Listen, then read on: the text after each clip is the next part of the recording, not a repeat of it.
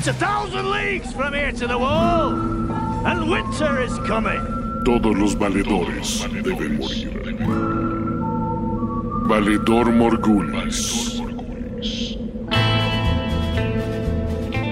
Con Mario Flores I'm not sure what I've done to offend you. y Toño Semper. Madness. Madness and stupidity. Bienvenidos a Valedor Morgulis presenta La Casa del Dragón. Yo soy su anfitrión, Antonio Sempere, y del otro lado de la pantalla, porque nos estamos viendo a distancia, porque es un día muy movido en la Ciudad de México, está el queridísimo Mareo Flores. ¿Cómo estás, canalito? Muy contento de haber sobrevivido otro 19 de septiembre, 0 y, 0 y van 2. Eh, una locura, de verdad. Este, luego ahorita se cayó el cielo de la lluvia. Cada día es un apocalipsis en la Ciudad de México, como en King's Landing. Así es, cada día hay, hay, hay desgracias que lamentar. Y algunas son de origen natural, pero otras son provocadas por el hombre. Ahora, vamos a reflexionar un poco en este episodio, en el quinto episodio de esta primera temporada de La Casa del Dragón. Y es que la verdad, creo que es un episodio que hace muy bien lo que hace muy bien toda la, firma Game of Thrones y los productos George R.R. R. Martin, que es la parte de intriga palaciega, ¿no? O sea, la, la, serie está padre cuando tiene escenas de acción y cuando ves dragoncitos y todas esas cuestiones, pero cuando ves los tejemanejes detrás de cámaras y todos los, los eh, aspectos de, de, traiciones y maquinaciones que ocurren en torno al trono generalmente, es cuando se pone mejor la situación. Y este episodio no decepciona a Mario, porque empieza, eh, pues empieza de una manera peculiar, ¿no?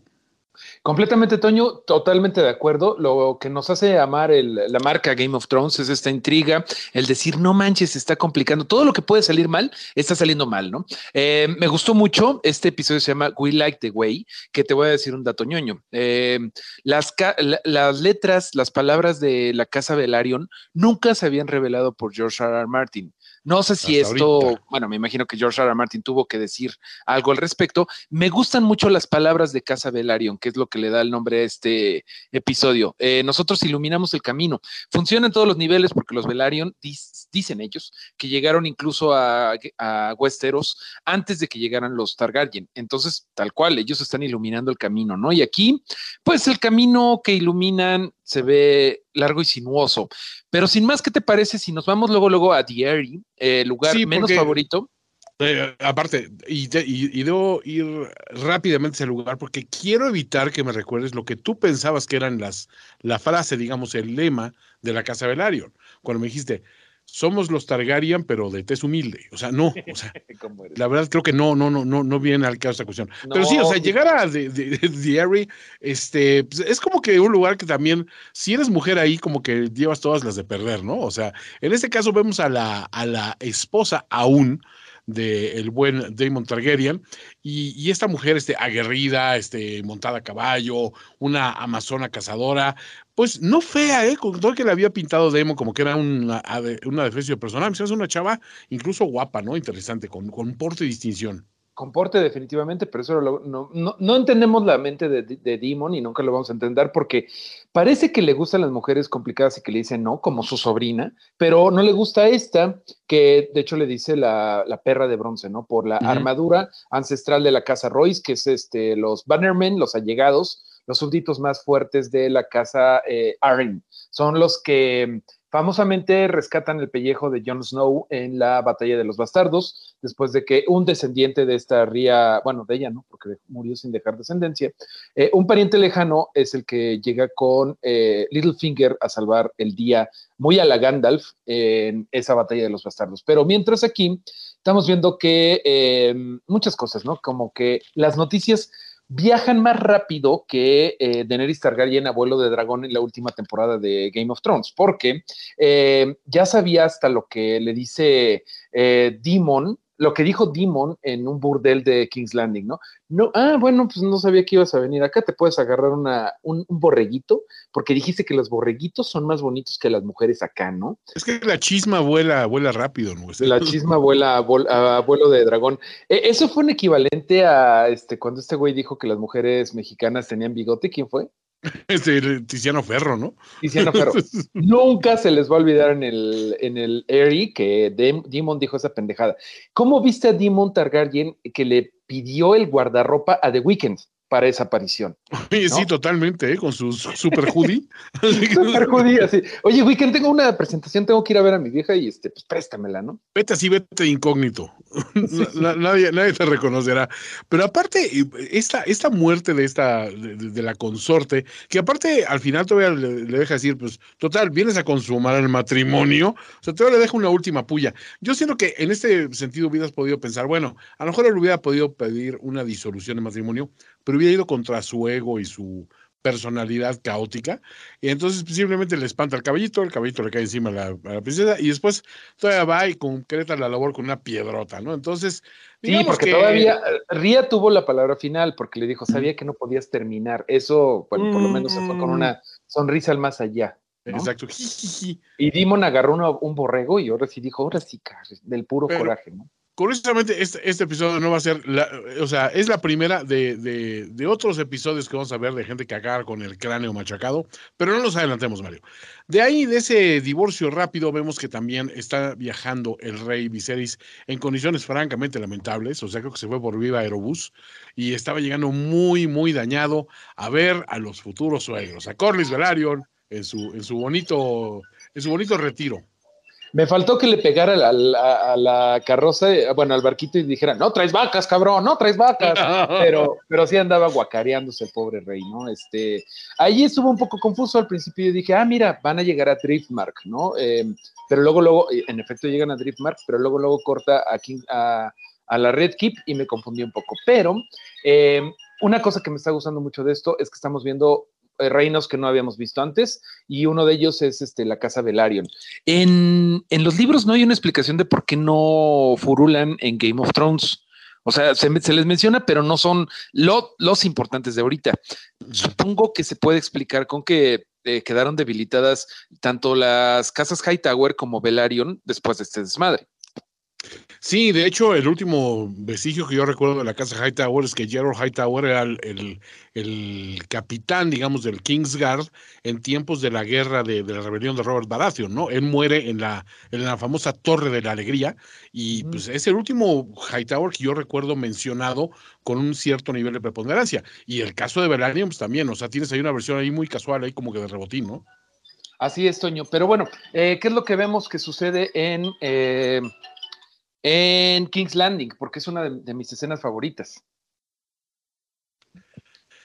Pues sí, eh, bueno, de, hecho, antes de llegar a King's Landing, este, a- hay una cuestión que sí este, llama un poco la atención, que es eh, obviamente la llegada, el desembarco y todas esas cuestiones, y ver que el rey dice, oye, no, no mandaron ni siquiera el, séquito real a, recibirme, o sea, se encuentra nada más a, a Laenor, el próximo yerno, echando, jugando espadazos, y no de la manera bíblica, sino espadazos reales, con eh, el caballero de los besos, el famoso Joffrey, eh, ¿cómo se llama? Este... Longmouth.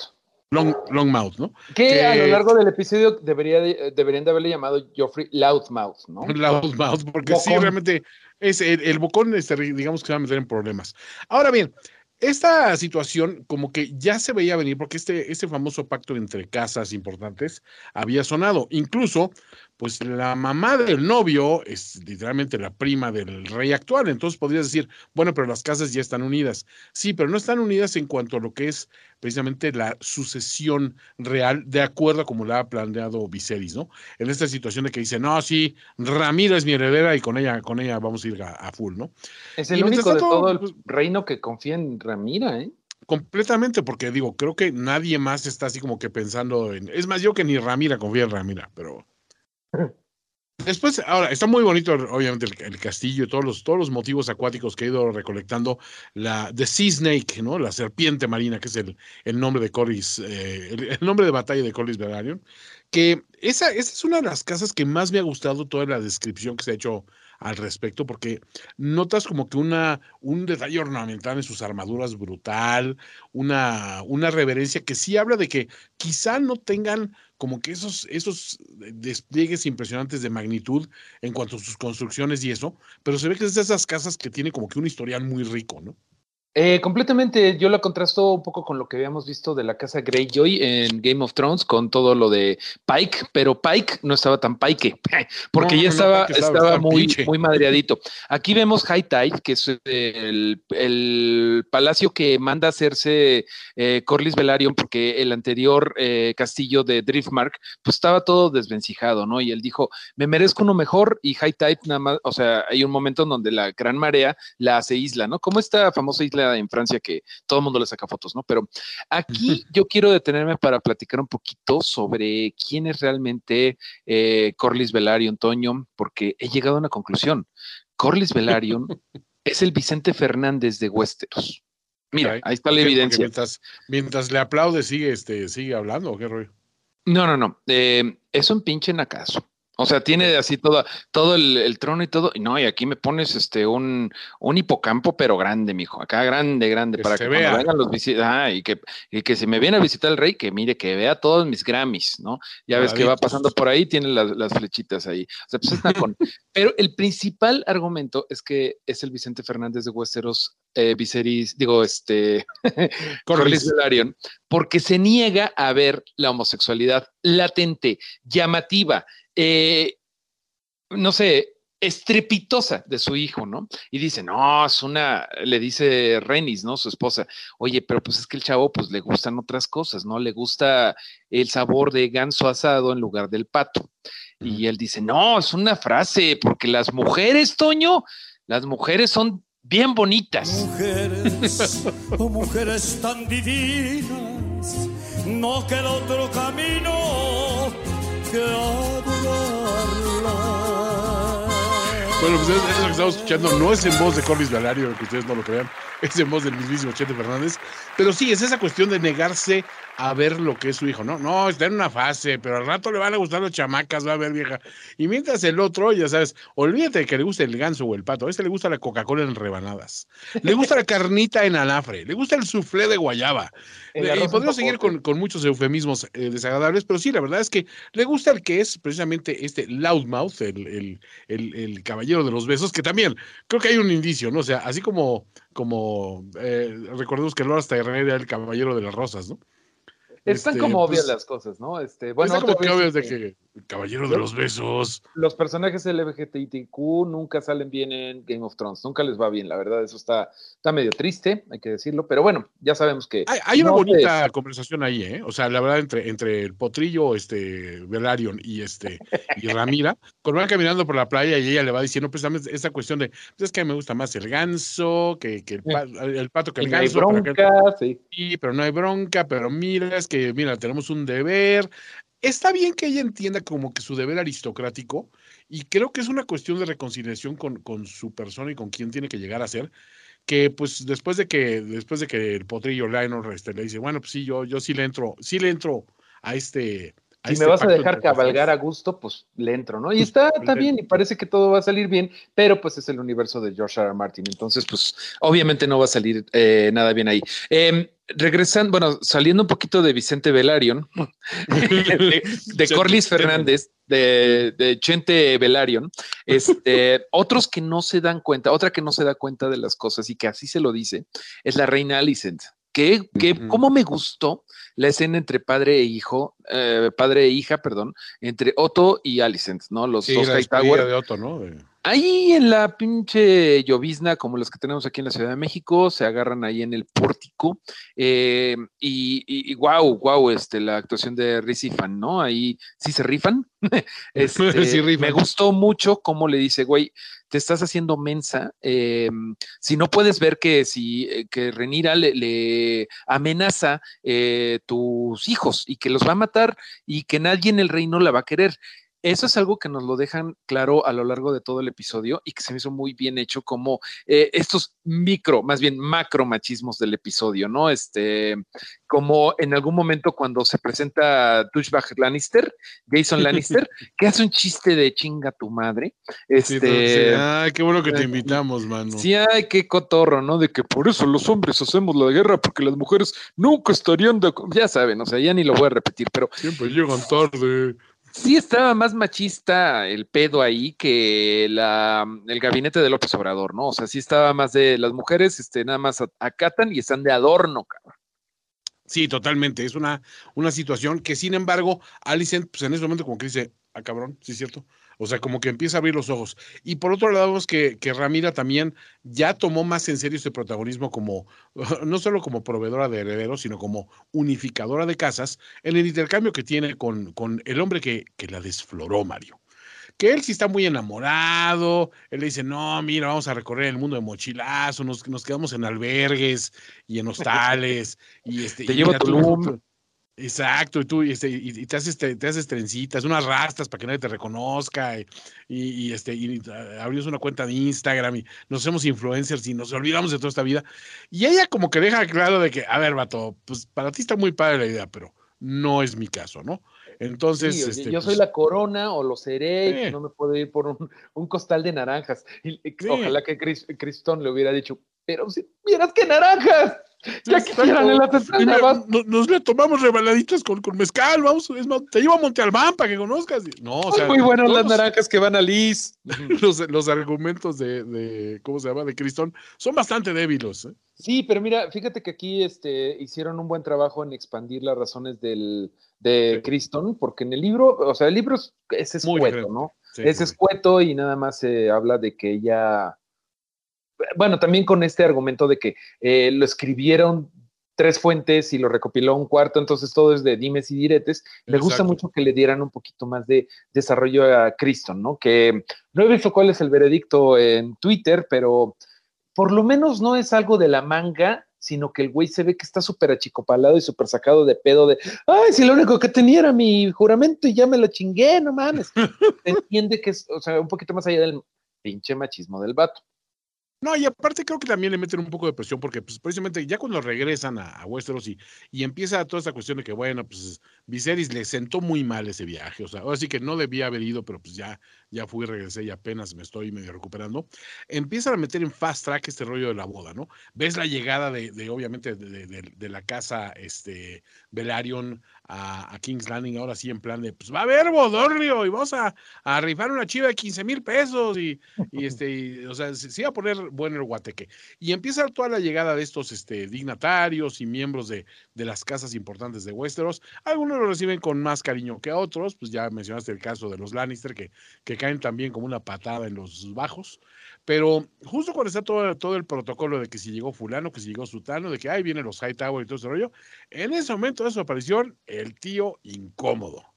El mismísimo Damon que, que llega así en plan de, así, muy a la callada, a la chita callando, todo, se hace un silencio incómodo en el lugar, y Viserys no le queda más de hacer Ponle, de, póngale una silla a, este una silla, o sea, échele más agua a los frijoles porque vamos a tener uno más invitado a la cena, ¿no?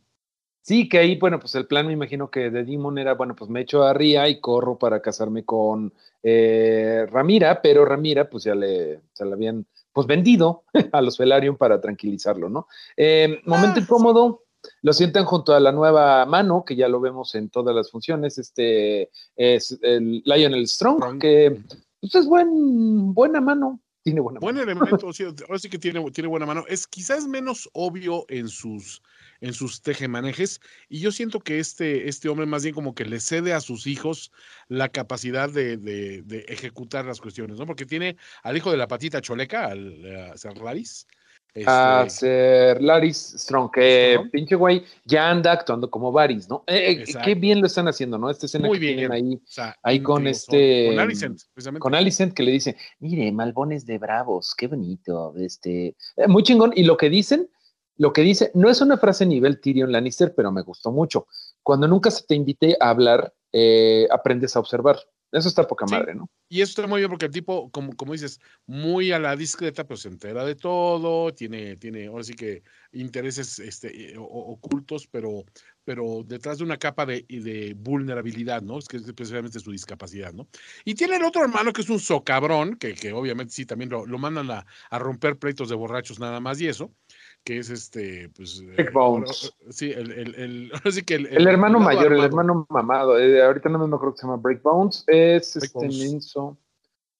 Ay, no me acuerdo ahorita cómo se llama. Pero bueno, el caso es Harwin, que es Harwin Strong, Harwin, Strong. Harwin, Harwin Strong. Sí. Que ahí Harwin. ya en algún momento ya lo vamos, ya lo vemos como cargador oficial de la princesa, pero más adelante. Ahora, también hay una cuestión de que, pues, todo esto que, que está pasando en la CN, que al parecer va, va por buen camino, porque anuncian, no, hombre, va a haber un tor- torneo padrísimo y nos vamos a divertir y va a haber payasos y pantalla gigante y los Tigres del Norte y grupo firme. O sea, ya estaba muy armado este, este, este pachangón. Y en un momento, este, eh, el, el caballero de los besos se le acerca discretamente a, al, al- buen Kristen Cole y le empieza a decir, pues a relatar un poco de esa conversación que ya había tenido él precisamente con su amante, ¿no? Decirle, mira, este, ya que tú fuiste el que, el que desfloró a la, a la princesa Ra- Ramira y pues ya te permitieron como que seguir tu idilio con ella porque pues a este cuate le gusta, le gusta el suflé de guayaba, este, pues vamos a quedar tú y yo en el entendido de que tenemos que proteger a quienes amamos y todo ese rollo. Y eso le cae muy mal a Sir Kristen Cole Peor que el Y- pozole que sirvieron. Pero peor, porque de repente de hacer una fiesta muy, muy congenial, y donde sí había ha habido sus momentos incómodos, porque después de un bailecito bien coreografiado, así como eh, payaso de rodeo, y después de un momento en que Damon se mete ahí a, a la conversación y empieza a decir a Rhaenyra, oye, realmente esto es lo que quieres, que te vendan como un pedazo de carnes y todo eso. Que no vemos si se besan alma o no. libre". Que no vemos Sí, o si sea, se besan es- o no, pero es- asumimos que sí. y se pone incomodona la situación. De repente, pues todo está muy tranquilo y empiezan a oírse gritos y sombrerazos. Y este, y alguien dice, bueno, pues, ¿qué, qué- qué está pasando entre este Joffrey, este Loudmouth? Y Que leía alguien por ahí, Porque- primera lección de Game of Thrones, si te llamas Joffrey, nunca vayas No a una boda vayas a jamás, una boda. ni aunque fuera tu boda. Pésima Nunca. idea. Y de repente se arma la, la madriza, pero es una madriza un poco unilateral, porque Sir Corlys este, le está poniendo una santa madriza a. Cristo, al- Chris, Crispin, Criston. Criston, perdón. perdón, Cri- se- Pues es que Cristian, eh, Crispin trae toda la pinche, la, la tota que le llevó media hora a Renir a encuerarlo, y el otro güey pues nada más traía su tuniquita de, de No, y esos, su esos, mejor amigo. esos, esos guantes de, de mano de metate que sí le pone una santa madriza al otro güey, pero llega un momento en que se pierde, o sea, que, que realmente ves a la gente espantada de que el otro redujo a pulpa a este a culpa al otro, desgraciadamente. Yo sí voy a confesar que sí le regresé para ver cómo quedó. Eh, terrible, no recomiendo que lo hagan, pero bueno, pues No ahí. lo hagan, señores. ya no lo hice para que ustedes no lo hagan, es terrible, pero No se pongan después de hacer una ilustración como hace Mario cada vez que encuentra esas cosas, pero sí estuvo No, no, no. ¿cómo crees? No, yo respeto Sí, mucho a Dios. Eh, una, una boda accidentada, sin duda alguna, porque antes de eso, eh, eso no es nada más, eso no es lo peor que pasa en este. Bueno, sí, sí es lo peor, quizá. Sí, porque lo la peor- muerte- mira, es lo más Pero- sangriento, pero, pero no es también- lo más relevante. Creo que No, no es lo más relevante. eh, ahí vamos por orden de importancia. También está el tiro que le, que le canta Gerald Royce, Gerald Royce, que es el primo de Ria, a Demon, ¿no? Demon. Que lo acusa y, y el rey nada más, leye- nada más escuchando todo de qué verga con mi gente, qué pedo con mi gente, qué- en qué fallé, en qué fallé con esta gente, ¿no? Pero eh, Gerald Royce le canta el tiro y le, y le dice, Demon, voy a ir a ver a Lady Joyce, eh, a Rin, eh, para pues, ver si me da Runestone, que es esta, pues es una casa importante, ¿no? Ya ves que ahorita Demon, la verdad es que nada más trae la bandeja, la charola, porque no tiene nada a su nombre. Pero bueno, Nada, nada, nada. Este, eso es como lo menos importante. Lo más importante es el color verde. Sí, porque precisamente Rhaenyra se aparece en un momento que todo el mundo pregunta, ¿y la reina dónde anda? ¿Y la reina dónde está? Y propiciando este este comentario de, Jason Lannister, este, pues no aparecía. Y de repente aparece vestida de, de verde. Esa es una cuestión que para mí sí el episodio eh, se toma como muy alarmante el, que haya vestido estos colores, que son los colores como de, de declarar, este, ahora sí que vengan en mi ayuda porque se van a poner duros los, los madrazos. Pero es una cosa que te tuvieron que explicar en el banquete, no es algo que se estableció en episodios previos, entonces creo que ahí sí leve, leve errorcillo de parte de, de- de guionismo Sí, y quizá de los showrunners, ¿no? De plantear desde un principio de que, oye, este, este gesto del vestido es significativo, porque tampoco es la primera vez que se viste de, de- de verde este, Ranira, ¿no? Entonces, No, exacto. Este, si a lo mejor ella hubiera sido la única de toda la Royal Party vestida de otro color que no fuera verde, eh, pues hubiera eh, llamado la atención. Pero bueno, también es que nosotros sabemos la importancia de los colores verde y negro en esto, porque eh, de aquí se van a llamar los abanderados de los que los que están del lado de, de, de Ranira son los negros y los que están del lado de Alicent, eh, hashtag, bueno, son eh, sus hijos, son los verdes, ¿no? Pero A mí no me molestó, o sea, fuera de que sí lo cambiaron eso, que en los libros es en un torneo, pero ya habíamos Sí. visto un torneo al principio de la temporada, ya sería mucho. Eh, y fuera del hecho, ahí estaba viendo la crítica, pero en realidad la costumbre de que las mujeres se vistieran de blanco para las bodas viene de la eh, Inglaterra victoriana. Bueno, Ah, detalles, bueno, detalles. o sea, Quedó el detallito ahí, pero pues, no me molestó que sí lo explicaran tal cual de, no ma, el verde significa cámara, cam- eh, cámara carnales, cáiganle porque necesito al barrio porque hay madrazos, ¿no? No, de hecho, era necesario explicarlo, pero Sí. siento que lo debieron haber sembrado para no hacerlo tan, tan burdo de, ay, mira cómo apareció de verde, ¿no? O sea, como que un, un poquito más de que la vieras y realmente tú solito te das cuenta, que es lo que sí te hacía muy bien en Game of Thrones en sus primeras temporadas. Esta, digo, o- obvio, no me quejo, este episodio realmente me fascinó, pero sí Tiene podían detalles. explotado un poquito más. Tiene sus detalles siempre Game of Thrones, por lo menos este episodio no mencionaron. Sí, porque la tuya es la canción de Hielo y Fuego, ya disponible en Blu-ray, DVD y en HBO Max. O sea, ya sabes que siempre más dudas, con consulta los materiales Game of Thrones. de. Sí, o sea, el hay un documental en YouTube que explica esto a la perfección. Y vea a. Wiki of Ice and Fire. Sí. Exacto. Pero bueno, eh, ahí ya este, se, se- se hacen las líneas de la guerra y lo más importante quizá es que después de que eh, Le- Leonor pierde a su amante, a su amor de la vida, quizá, se tiene que casar así de, bueno, ya, mijito, ya deja de llorar, le dice, Selena. O sea, todo están los le dice Chente Velario. Y Chente todo le dice, órale, mijito, un tequilita y órale, véngase, véngase, porque se tiene que casar con esta bella dama. Y ya se casa el traje de charro. Y bueno, pues este, la escena final sí está súper gacha de este, la, la sangre del pobre eh, Joffrey y una ratita así de, ah, mamá, pues por lo menos una invitada al banquete sí cenó rico esa vez. Sí, porque todavía están todas las, las cosas de, de, pues, de, este, de este pre-banquete, digamos, de, de este banquete nada más de bienvenida. Y ahí mismo dijeron, "Eh, vamos a meterle fast track a la boda, ya se casan. Y también, qué bueno que lo hicieron en ese momento, porque también el que está pelándose ya drásticamente es, es Viserys, ¿no? O sea, ya lo vemos que se desploma prácticamente exánime, eh, pues eh, hay, hay señales del arma por todas partes. Anda mal. hemos visto su deterioro físico durante la temporada poco a poco, pero sí vemos que ahorita ya estaba en las últimas, ¿no? Tosiendo y, y, este, Pero y recibiendo. Se, se va a prolongar un poquito más la angustia y la agonía, Su agonía. porque ya ves que Otto decía, no, pues es una cosa de meses o de años, pero el rey se va a morir pronto, ¿no? Em, hay un momento en donde hay un meister llamado Orwell, Orwell, Orwell, creo que lo pronuncian, eh, que es de, de, de té seria, es afroamericano, afro no sé de dónde, afrodescendiente. Afro-western. Él, él es el que le dice al Grand Meister, oiga, este, pero pues mejor en lugar de tanta pinche sanguijuela le ponemos estas hierbitas que tenemos acá. Eh, ese mes- Meister Orwell va a ser importante, ¿no? Ahí lo, Sí. ahí lo dejamos, pero bueno, ahí está el detalle de por qué en el avance del siguiente episodio, que no sé si lo viste, No, no lo he visto, es que Estaba siempre lo ves. Está, está bien, está bien. Eh, ya vemos el salto de tiempo. Este es el quinto, el quinto episodio en donde ya nos despedimos de las versiones jóvenes de Alicent y de Renira y ya vamos a ver las versiones maduras en la otra. Como de Crown, Toño. Exacto, los saltos en el tiempo que son tan importantes.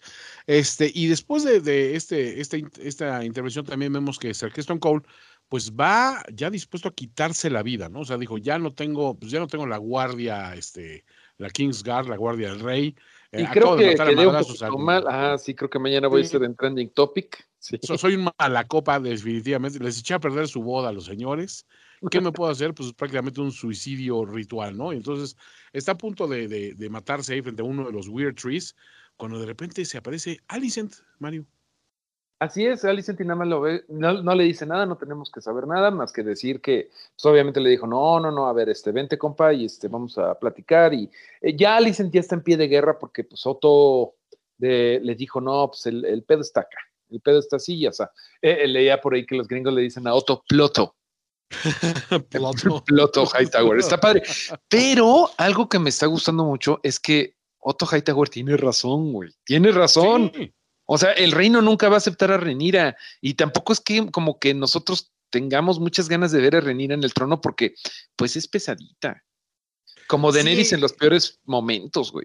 Es, es un poco cuando, cuando analizabas precisamente comparando con, con Game of Thrones que decías, es que no basta de que la profecía diga tal cosa o que esto tal otra, hay que entender que el ciudadano de a pie, el Westerosi de a pie, este, tiene que, un, sentir distinto hacia quién lo gobierna y quién quiere que lo gobierne. Y creo que Otto, si algo tenía, era que eh, eh, tenía muy claro el, el sentido del pueblo bueno, decir, esto no estaría fácil si nos eh, apegamos exclusivamente a las tradiciones o a las costumbres y esas cuestiones. Tenemos que tomarlo más por el lado de lo práctico y del sentido común y, e ir por este lado.